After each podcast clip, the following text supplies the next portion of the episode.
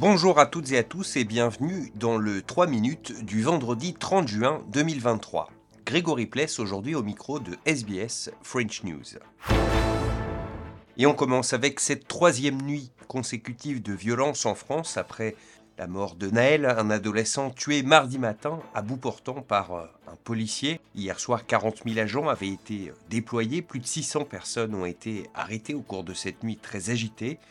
À droite, certains élus réclament désormais l'instauration de l'état d'urgence, mais la majorité estime qu'il existe encore d'autres moyens de ralmer le calme. C'est ce qu'expliquait Olivier Klein, le ministre de la Ville, sur France Inter. Ce qu'il faut, c'est regarder quel est le plus utile pour le retour au calme. Moi, je crois à la responsabilité euh, des adultes euh, dans ce moment, des parents, euh, des élus locaux, des associations.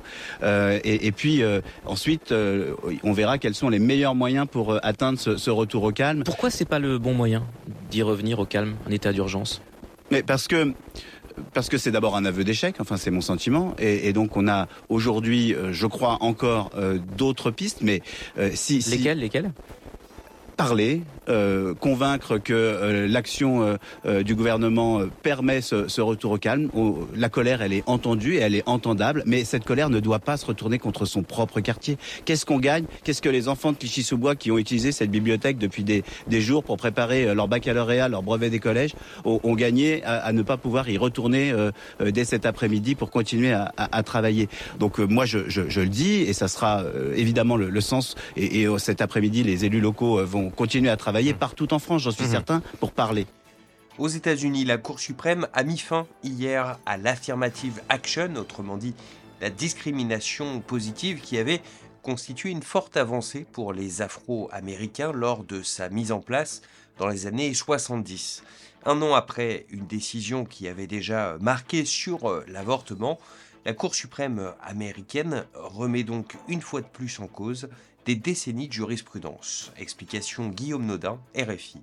Depuis les premiers programmes d'admission prenant en compte la race à l'entrée à l'université, la Cour suprême avait toujours validé ces programmes. Pas cette fois, la Cour retient les arguments de deux plaintes déposées en 2014 par un groupe d'étudiants américains blancs et d'origine asiatique.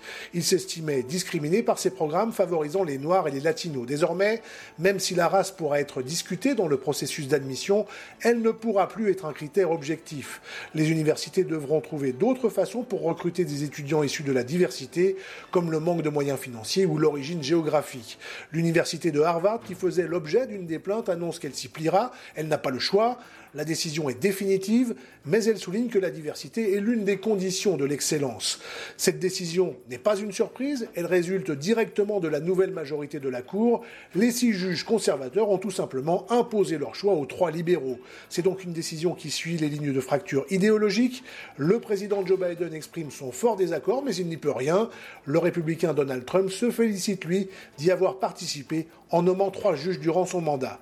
Guillaume Nodin, Washington, Enfin, à noter qu'en Australie, à partir de demain, le 1er juillet, les psychiatres seront autorisés à prescrire de la MDMA et de la psilocybine, des substances hallucinogènes qui, d'après certains essais cliniques, semblent très efficaces pour traiter certaines maladies mentales. Voilà pour l'essentiel de l'actualité en 3 minutes. On se retrouve lundi pour un nouveau bulletin.